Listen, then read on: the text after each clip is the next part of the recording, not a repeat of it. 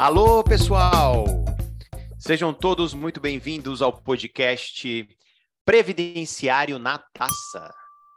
Eu sou Leonardo Cacau, Santos Lab Redbury, professor de Direito Previdenciário, e nesse 16 episódio, nós temos o prazer de falar sobre revisionais, junto com a professora Gisele Paiva. Seja muito bem-vindo, professora.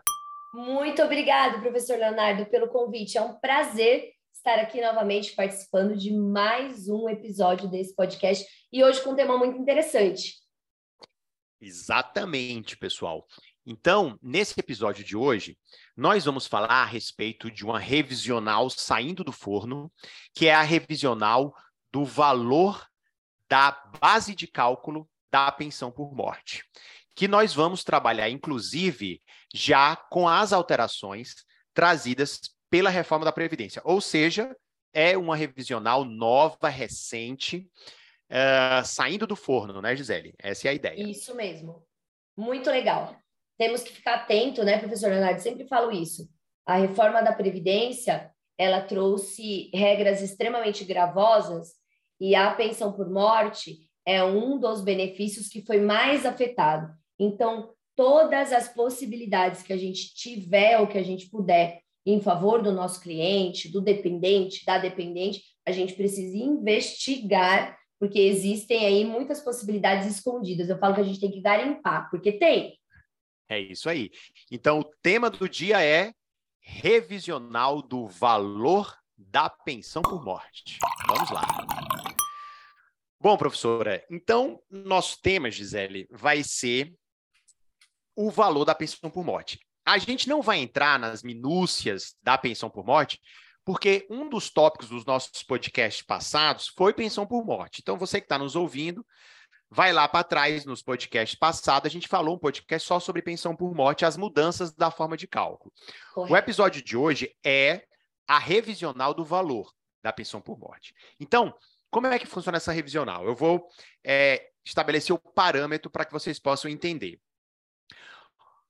A, a, base de cálculo da pensão por morte, tanto antes da reforma da Previdência quanto atualmente, ela pode ser o valor da aposentadoria, se o segurado já estava aposentado na data do seu óbito, ou se ele não estava aposentado, é uma hipotética aposentadoria por invalidez, que agora é aposentadoria por incapacidade permanente.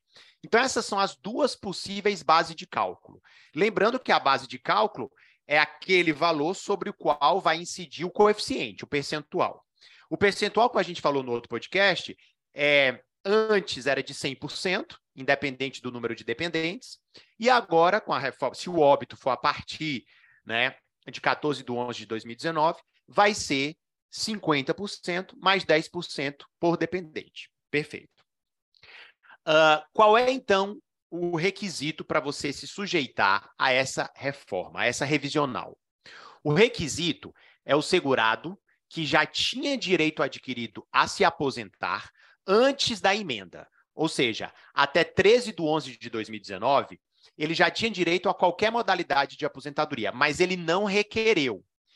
E ele morreu já na vigência da reforma da Previdência, ou seja, o óbito foi a partir de 14 de 11 de 2019. Então, vou repetir para ficar claro esse requisito. Para se sujeitar a essa reforma, essa revisional que nós estamos trabalhando hoje, o segurado preencheu os requisitos de qualquer modalidade de aposentadoria até 13 de 11 de 2019, ou seja, antes da reforma, mas morreu o óbito depois da reforma, a partir de 14 de 11 de 2019. Então, qual é a primeira premissa, né, Gisele? Vai se sujeitar à lei nova. Porque se ele, se o óbito, é, tempos rege acto, a gente já trabalhou isso, né, Gisele, em vários episódios. Sim. Se ele morreu a partir de 14 do 11, é a lei nova. Ou seja, a lei nova com todas as suas restrições, principalmente do coeficiente. Não é mais 100%, é 50% mais 10 por cada dependente. Salvo aquelas exceções que a gente já trabalhou. Se tiver pessoa com deficiência, né, é, que a gente já falou no outro podcast, que nós não vamos abordar agora. Muito bem. Acontece que, se o segurado já estava, não estava aposentado na data do óbito, qual é a base de cálculo? Essa é a hipotética aposentadoria por invalidez. Só que agora, né, Gisele, com a reforma da Previdência, a aposentadoria por invalidez teve um valor muito diminuído. Lembrando, né, pessoal, que antes da reforma, ela era sempre de 100% do salário de benefício, e agora, com a reforma, 100% é só acidentária. Se ela for a previdenciária, ela vai seguir a forma de cálculo da aposentadoria programada da regra geral, ou seja, 60% mais 2% ao ano do que ultrapassa 20 anos de contribuição para o homem e 15 para a mulher. Então, ficou muito restritivo o valor. Então, essa revisional que a gente está trabalhando e defendendo, que eu até já coloquei no meu livro, trabalha justamente a seguinte hipótese. Ora, Nessa situação hipotética que eu trouxe, que ele já tinha direito adquirido à aposentadoria, mas ele não se aposentou, o que, que o INSS vai fazer administrativamente, Zé? Ele vai olhar, ah, tá pedindo pensão por morte, beleza. Ele estava aposentado na data do óbito? Não, não estava, porque ele não pediu. Então, o que, que eu vou fazer o INSS? Vou calcular essa hipotética aposentadoria por invalidez. se, ele, se, o homem tiver só 20 anos de contribuição, né, Gisele, vai ser 60%. Aí de 60% ainda vai incidir o coeficiente da pensão, que se ele tiver um dependente vai ser mais 60% desse valor. Então vai ficar muito lá embaixo o valor, né? Então o que é que eu defendo nessa tese, nessa revisional? Veja, já aplica o coeficiente novo, mas a base de cálculo tem que ser considerada o valor dessa aposentadoria que ele já tinha direito adquirido antes da reforma e não requereu. Essa aposentadoria, vamos supor, pode ser uma aposentadoria por idade, pode ser uma aposentadoria por tempo de contribuição. Então vamos pegar a aposentadoria por idade. Então ele já preencheu, já preencheu 65 anos de idade o homem, por exemplo, já tinha mais de 15 anos de contribuição, mas não requereu. Então, o que é que você vai fazer que está nos ouvindo? Você vai pegar e vai dizer: não, peraí, eu vou calcular essa hipotética aposentadoria que ele tinha direito por idade lá, com base nas regras anteriores à reforma, né? que inclusive o coeficiente de cálculo é melhor, é, melhor, é 70% mais 1% por grupo de 12 contribuições. Então, nesse caso que ele tinha 20 anos, vai ser 90% do salário de Correto. benefício. Calcula o valor. Então, é, é, essa é a base de cálculo. E sobre essa base de cálculo é que vai incidir o coeficiente novo da pensão por morte. Veja que dá uma diferença, né, Gisele, substancial no, no valor do benefício. E é? eu falo, então, professor queria Leonardo... Sei o que, é que você acha. Hum. É, eu falo que agora é uma análise extremamente importante, porque antes da reforma da Previdência, o advogado previdenciarista, ele não se preocupava tanto com o cálculo da pensão por morte, com o cálculo em si. Que se a pessoa estivesse aposentado, seria 100% da aposentadoria. Se a pessoa estivesse eh, trabalhando quando faleceu, calcularia o valor da aposentadoria por incapacidade permanente, que era 100%. Agora, a gente tem um efeito cascata de diminuição ou de diminuidor. Primeiro, o coeficiente da aposentadoria por incapacidade permanente, se a gente não analisar a hipótese que o professor muito bem colocou, e depois o da pensão, coeficiente da cota familiar mais cota por dependente. Cota familiar, pessoal, e cota dependente não vai mudar, porque o óbito aconteceu depois da reforma. Exatamente. O professor Leonardo muito bem colocou aqui, é que o que a gente precisa trabalhar é com a seguinte pergunta: ele faleceu trabalhando ou contribuindo para o INSS ou em período de graça. Será que ele tinha direito adquirido alguma aposentadoria e ele não exerceu? Porque esse direito adquirido, gente, ele não morre com o segurado. O segurado falece, mas eu brinco que o direito adquirido permanece, justamente para que se possa calcular a pensão por morte com base na aposentadoria que ele teria direito se tivesse requerido. Porque o direito ele já tinha, ele só não requereu. Por isso que a gente fala em direito adquirido. Então, isso é muito importante, porque você pode, muitas vezes, numa situação como essa, sair de 60, como o professor Leonardo colocou, para 85, numa aposentadoria por idade no mínimo. A pessoa faleceu com 15 anos de contribuição, 180 Exatamente. meses de carência, Vamos imaginar que ela faleceu um dia depois de completar 65 anos e ela é um homem. Ela já tinha direito à aposentadoria por idade, direito adquirido. Seria 85% o coeficiente dela, sendo que com esses mesmos 15 anos, se calculado uma invalidez previdenciária, uma aposentadoria por incapacidade permanente previdenciária, seria 60. Então ele sai de 60 para 85, no mínimo. Só aí a gente fala que tem 25% de aumento reflexo na pensão por morte daquele dependente. Extremamente interessante. Exato. E fora isso também, Gisele, não só o aumento do coeficiente, mas o aumento do salário de benefício também, né? Porque, Exatamente, veja, que daí é calculado o salário nos de... 80. Exatamente. 80. Era da média dos 80 e agora é da média dos 100 de todos, né? Exatamente. Então você tem, uma, você tem um aumento do coeficiente e também da base de cálculo, que é o salário de benefício, né? Então você pode ter um aumento até como você bem pontuou, de no mínimo saindo de 60% para 85%, porque aí seria 70 mais 15, porque basta isso. 15 anos. Só que pode, isso pode gerar um aumento de mais de 25%, porque ainda tem a base de cálculo que vai ser melhor. Né? Exatamente. Então você pode chegar no, no alterar. Então, isso vai fazer toda a diferença. Né? E eu acho que é uma tese razoável, né? uma tese Sim, plausível, concordo. porque o direito adquirido você não está, uh, você está aplicando a lei nova, você não está uh, querendo aplicar a lei antiga, não, é o novo coeficiente da pensão. O que, o que a gente está defendendo é que ele tem o direito adquirido à aposentadoria. E, e o conceito de direito adquirido nada mais é do que aquele patrimônio jurídico que já se incorporou à, à titularidade do segurado. Ele já é titular, como você falou, ele não perde com a morte. Ele já incorporou, aquele direito já incorporou ao seu patrimônio jurídico. Então, ele é titular. E sendo titular, passa para os seus dependentes. Né? Então, é, é, é uma coisa que, particularmente, eu ainda não vi é, é, ações judiciais com essa revisional. É uma revisional, como a gente falou, saindo do forno, a gente busca aqui no nosso podcast, né, Gisele, trazer é, notícias quentes né? Sim. Coisas novas, né? E coisas novas e boas. Porque sim, às vezes lembrando... nem, todas, nem todas as coisas novas são boas, né? Verdade. E nem todas as coisas boas são novas, né? Lembrando... Mas o que a gente tenta trazer são boas e novas. Hum. Isso, e lembrando, professor Leonardo, que dentro desse conceito de direito adquirido à aposentadoria, eu sempre brinco que nem todo adquirido, nem todo direito adquirido à aposentadoria, ele é visível. Porque às vezes você olha no quinis do falecido, aquele, o instituidor da pensão por morte, e ele não tinha os 180 meses de carência. Ele faleceu com 65 anos, mas ele não tinha os 180. Acontece que ele faleceu com direito adquirido a uma híbrida. Se você reconhece o direito adquirido a uma aposentadoria por idade híbrida, onde você precisa reconhecer o trabalho rural daquele instituidor, muitas vezes segurado especial, a lógica, pessoal, é a mesma. Tem situações que eu falo que são visíveis, tem situação que não. Então a gente precisa conversar com os dependentes e entender. Existia direito Exatamente. adquirido? Ah, ele teve e... trabalho rural, trabalho especial, é. às vezes, para converter para comum, para uma aposentadoria por tempo, antes da reforma.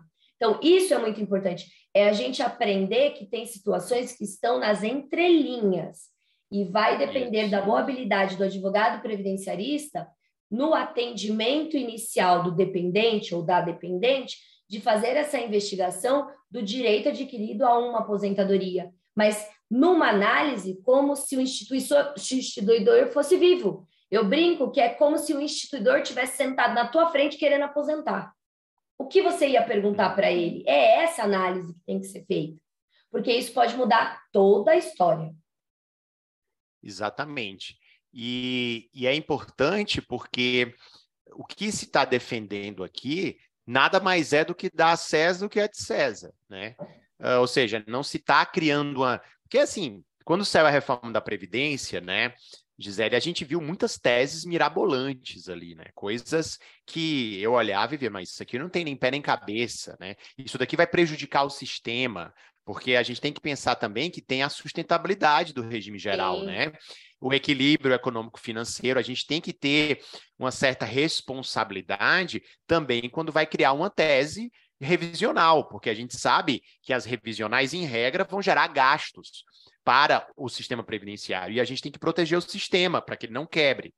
Agora, o que está defendendo aqui nada mais é do que um direito que o segurado contribuiu para isso, ele já poderia ter se aposentado, só que por ou porque não requereu, ou porque achou que ele não tinha direito ainda, ou porque ele não é, homologou ou não pediu a comprovação desse tempo rural desse tempo especial. Uh, enfim, é uma série de, de possibilidades. Né?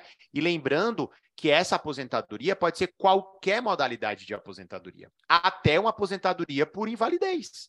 Vamos supor, o segurado ele tinha, ele tinha uma doença, é, era muito comum isso, mas ele estava é, se tratando, se internou, mas nunca requereu o benefício. Né? E ele teria direito a uma aposentadoria por invalidez. É o que eu coloco no livro, que é aquela perícia indireta. Né? Ele vai ter que fazer não com no, o segurado não está mais vivo, mas com base em todos os documentos. E aí entra você que está nos ouvindo, advogada, advogado, em trazer essas provas para o processo, né, para buscar uh, a, a, o, esse direito adquirido a essa aposentadoria, porque vai ter reflexo no valor da pensão por morte. Né? Essa é que é a grande questão.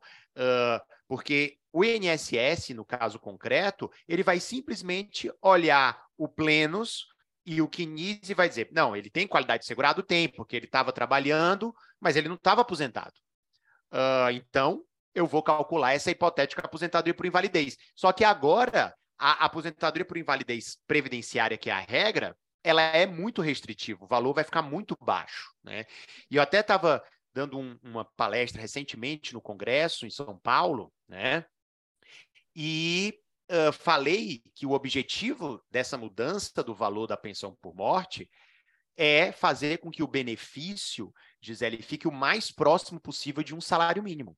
Eu comprovei nos cálculos, eu até coloco isso no livro, que uh, dependendo da data do óbito, o valor da pensão por morte pode baixar de 5 mil reais para 1.800.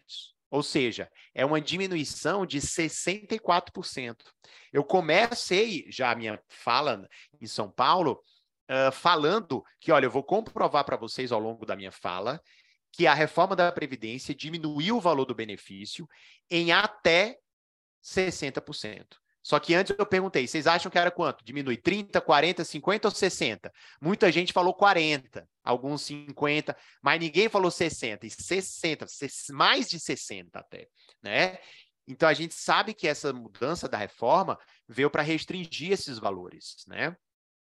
Então a gente está aplicando com essa revisional a lei nova, o coeficiente novo, não é mais 100%, é 50 mais 10 por dependente, mas o que a gente está discutindo é qual é a base de cálculo correta. Exatamente. Ou seja, né? Qual é a base de cálculo? Sobre qual valor vai incidir esse percentual novo? A base de cálculo correta, a nosso ver, é se ele já preencheu o, os requisitos para se aposentar com base na lei antiga, ele tem que ser considerado aposentado. E considerar Correto. aposentado é a base de cálculo o valor dessa aposentadoria. E se ele preencher os requisitos até 13 de 11 de 2019, que é antes da reforma, ela é calculada com base na lei antiga, não a lei nova. Né? A lei nova vai ser aplicada para o valor da pensão, porque o óbito aconteceu na lei nova. Né? A gente até falou no outro podcast. Se o óbito for antes de 14 de 11 de 2019, tudo é com base na lei antiga, inclusive o valor da pensão por morte. Mas não é esse caso. Esse nosso caso é diferente. O óbito já aconteceu durante a reforma da Previdência. É por isso que é uma revisional importante, relevante, que pode ter uma diferença, né, Gisele, de no mínimo aí 25%, chegando até mais, podendo ser uma diferença muito grande, né? Pois é. São situações, professor Leonardo, que o operador do direito não pode deixar passar, porque é um benefício familiar. Às vezes nós estamos falando de uma esposa, uma companheira que era 100% dependente do instituidor ou de filho menor. Então, é muito importante que a gente investigue essa base de cálculo para que a gente possa entregar para esse dependente nosso cliente o melhor possível. E aquilo que a gente falou, nem sempre é visível a olho nu. Você precisa investigar. Como o professor Leonardo muito bem falou da questão da aposentadoria por invalidez. Ou, às vezes, aquele que faleceu tinha direito a uma aposentadoria do deficiente. E ele não pediu porque ele nem sabia que existia a Lei Complementar 142 de 2013. Então, ele estava trabalhando para alcançar o direito nas aposentadorias convencionais, vamos assim dizer. Mas ele faleceu com direito adquirido a uma aposentadoria que muitas vezes nem sabia que existia. E aí hum. cabe ao intérprete investigar toda essa situação para que possa ter essa, essa concretização da mudança da base de cálculo, porque é gritante nessa situação que eu expus. Se for uma aposentadoria do deficiente por tempo de contribuição, você sai é, de uma alíquota base de 60% numa invalidez previdenciária, numa aposentadoria por incapacidade permanente previdenciária, para até 100%, que é Sim. da aposentadoria por tempo de contribuição deficiente, não tem fator previdenciário. Então, Exatamente, isso é muito importante. Sem fator. Sim. Então, é, é, pode ser qualquer modalidade, inclusive a aposentadoria da pessoa com deficiência, aposentadoria por idade, aposentadoria por tempo de contribuição, porque a gente está trabalhando com essas modalidades de aposentadoria até a data da uh, antes da reforma. Correto. Né? E, com, e com base na lei antiga para calcular essa aposentadoria, né? que é a base de cálculo da pensão por morte. Então, eu tenho para mim, Gisele, que é uma é muito muito razoável, né? Eu vejo que não vejo óbices do ponto de vista jurídico a essa revisional, não vejo, né? Ele contribuiu, ele já estava aposentado, é, assim, já estava aposentado de direito, mas ainda não de fato, né? Sim, mas concordo. de direito ele já estava aposentado, né? Porque já incorporou no patrimônio, né? Uh, então, só que aí, claro, cabe bastante atuação do advogado, da advogada, para justamente verificar aí o caso concreto. Né? Então, eu acho que é um tema super relevante, né? Eu acho que as revisionais são a bola da vez, né? Também a gente tem muita revisional nova surgindo. Essa é uma delas, né? Quem quiser, quem tiver aí com o, o meu livro, a quinta edição uh, do curso prático de Direito e Processo Previdenciário, pessoal, é, lembrando que a gente já está na quinta edição, eu tenho um capítulo só sobre revisional, que é o capítulo 6, página 819 e seguintes. Então, quem quiser aprofundar no tema das revisionais, incluindo essa também, é capítulo 6, página 819 e seguintes. Queres é, finalizar falando mais alguma coisa sobre esse tópico, Gisele? Eu entendo que sobre essa situação, Leonardo, só reforçando o que a gente já disse, não deixem de investigar a vida do falecido. Muitas vezes o direito, como eu já disse aqui, muitas vezes não é visível.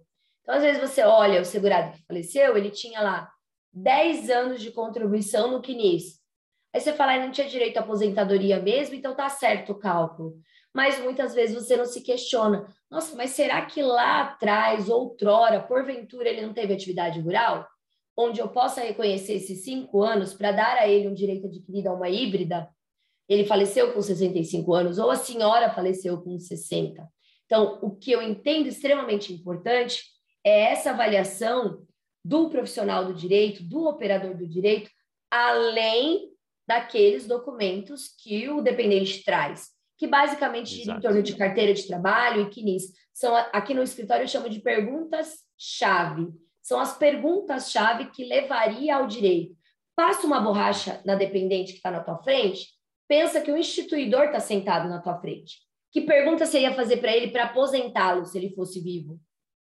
Uhum. São as mesmas perguntas Bacana. que você vai fazer para entender se tem direito a uma revisão deste tipo, esse tipo de revisão na pensão por morte, com base no direito adquirido a alguma aposentadoria.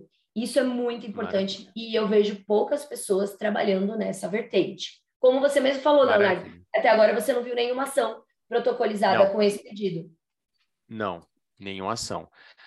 Maravilha, então. Vamos passando então para a, o nosso próximo bloco, que são as dicas finais dos professores.